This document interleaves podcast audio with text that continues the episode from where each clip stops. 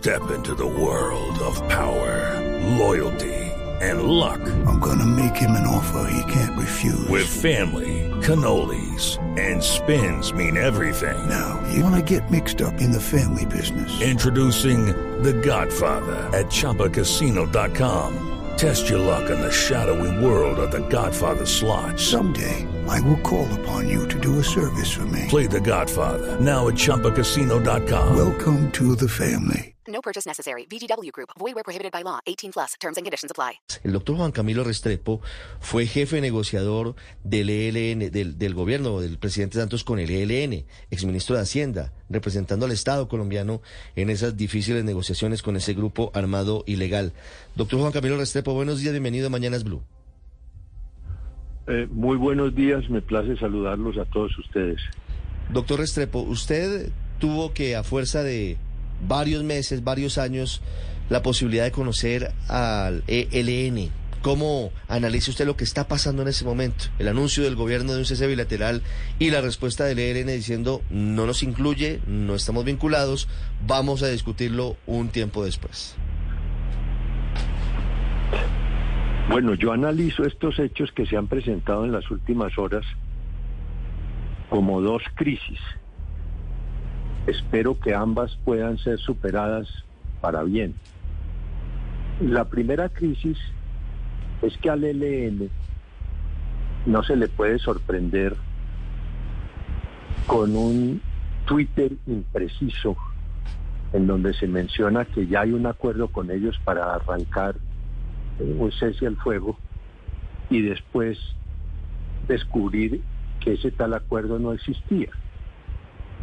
El ELN tiene a mucha valía todo lo que tiene que ver con la bilateralidad en las negociaciones y en este caso se ha roto por, por un anuncio impreciso del Twitter presidencial del 31 de diciembre. Y la segunda crisis que me parece que, digamos, hay que analizarla también, es que estos episodios son que el método de gobierno y el método de negociación a punta de Twitter que utiliza tanto el presidente Petro ha hecho crisis y que debería repensarlo.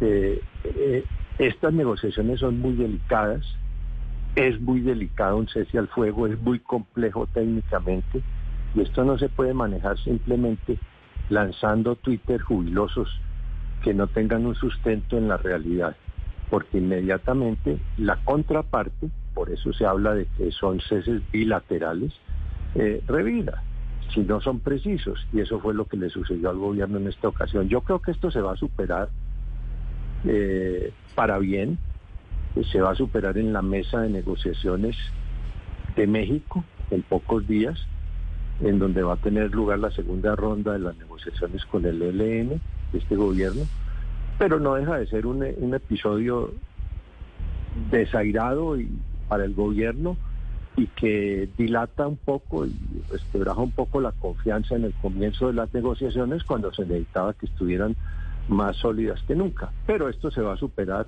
El mismo LN ha dicho que considera que, que lo natural es, es discutir un cese al fuego, pero discutirlo bilateralmente que es la, me parece que es la lección que debe sacar el gobierno de estos desairados episodios. Sí, doctor Juan Camilo Restrepo, el decreto 2657, que es el que ordena el cese al fuego bilateral con el ELN, tiene como sustento un grupo de tres cosas. Uno, el inicio de las conversaciones de paz el pasado 4 de octubre con el ELN en Caracas. El segundo punto tiene que ver con el cese al fuego unilateral que anunció esa guerrilla el pasado 24 de diciembre. Y el tercer punto que argumenta el gobierno es que las comunidades en el territorio en el que hace presencia el ELN han hecho llamados privados y públicos al gobierno para que se decrete un cese al fuego. ¿Estos argumentos son suficientes? Para avanzar hacia la posibilidad de que como estrategia el gobierno, al menos a manera de hipótesis, doctor Juan Camilo, haya lanzado el anzuelo, haya picado en punta para ponerle presión al ELN y llevarlos a que en la mesa de México acepten un cese bilateral? Mire, el, el ELN va a aceptar un cese bilateral. Ellos han dicho que eh, más aún, que están dispuestos a estudiarlo. Pero lo que no se puede es forzar mediante artilugios jurídicos que el ELN no exija bilateralidad en todo esto. ¿Qué quiere decir bilateralidad? Que todo lo que se haga atinente al proceso de paz sea una, algo conjuntamente acordado y divulgado por las mesas negociadoras y los equipos negociadores en la, en la mesa de diálogo.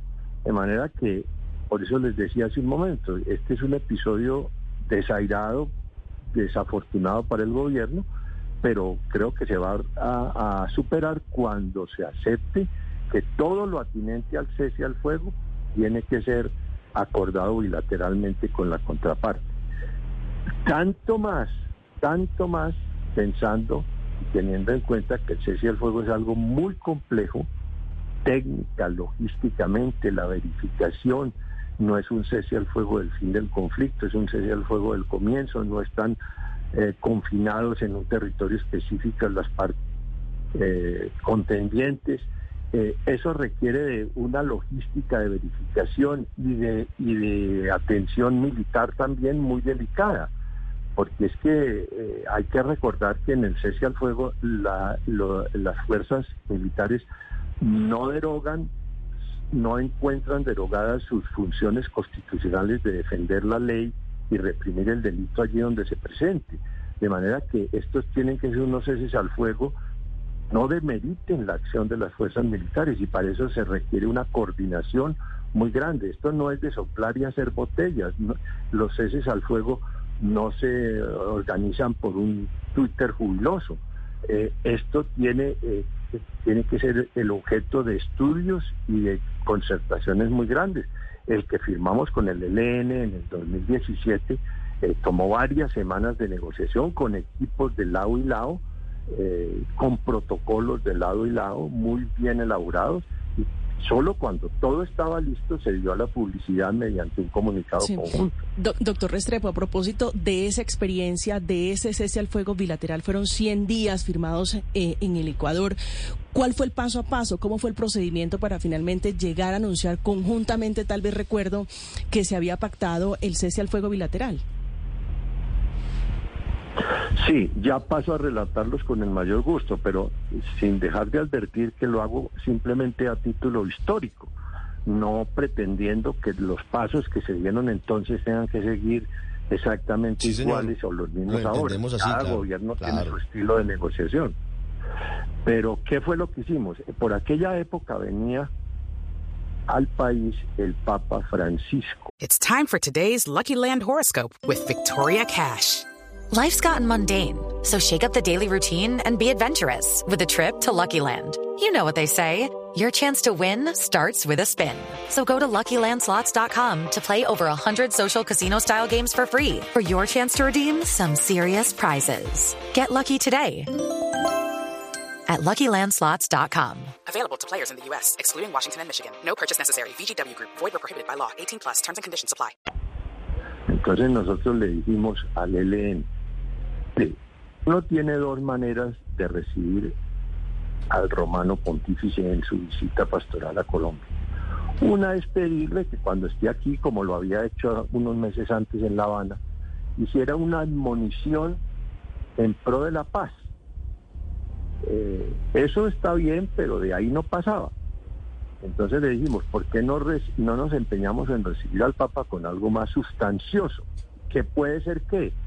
Un cese al fuego firmado y acordado por las dos partes. Entonces, en eso estuve de acuerdo al ELN y nos aplicamos 15 días, 3 semanas, a preparar el cese al fuego en la mesa de negociaciones, con los equipos técnicos, con los protocolos, etcétera. Y cuando estuvo listo, que fue prácticamente concomitante con la llegada del Papa aquí a Colombia, se anunció el cese al fuego que duró 101 días o que duraba 101 días, no fue que se rompiera los 101 días, sino que estuvo pactado por 101 días. Entre otras cosas es un documento interesante porque es el primero en 60 años de vida de alzados en armas firma el ELN con el Estado colombiano.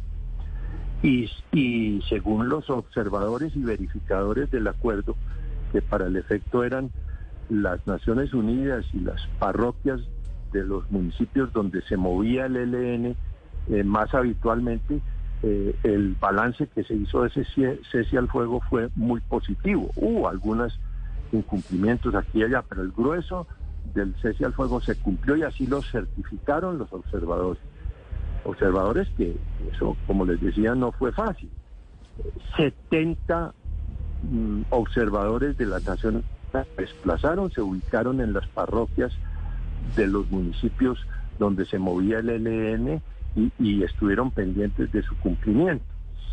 Eh, entonces, eh, esa, es la, esa es la historia y, después, infortunadamente, ese cese al fuego, eh, que fue bien cumplido en líneas generales, que implicaba obligaciones de parte y parte del Estado y del, y del ELN, sobre todo mirando a la población civil no combatiente que había que preservar, ese cese al fuego no fue prorrogado ya cuando comenzaba el gobierno Duque y hubo un, eh, una paréntesis, un paréntesis en estas negociaciones que duró cuatro años hasta cuando el tema lo retoma la administración Petro.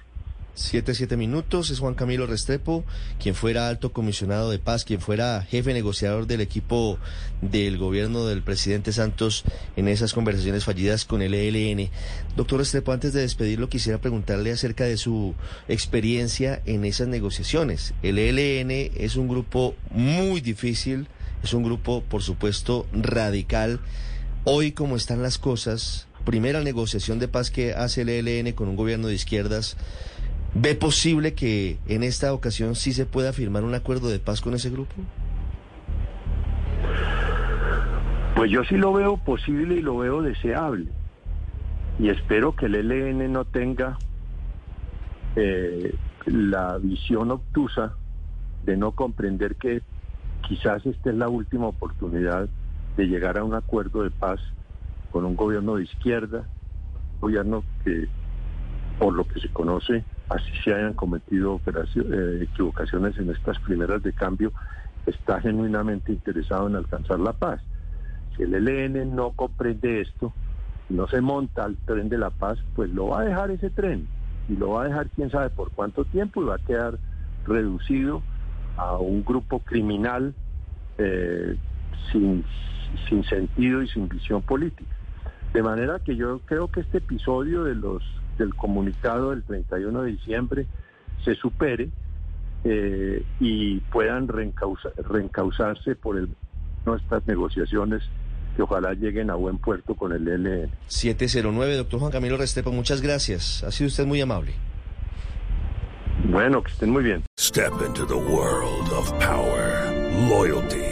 And luck. I'm gonna make him an offer he can't refuse. With family, cannolis, and spins mean everything. Now, you wanna get mixed up in the family business. Introducing The Godfather at Choppacasino.com. Test your luck in the shadowy world of The Godfather slot. Someday, I will call upon you to do a service for me. Play The Godfather now at Choppacasino.com. Welcome to the family. No purchase necessary. VGW Group. Void where prohibited by law. 18 plus. Terms and conditions apply.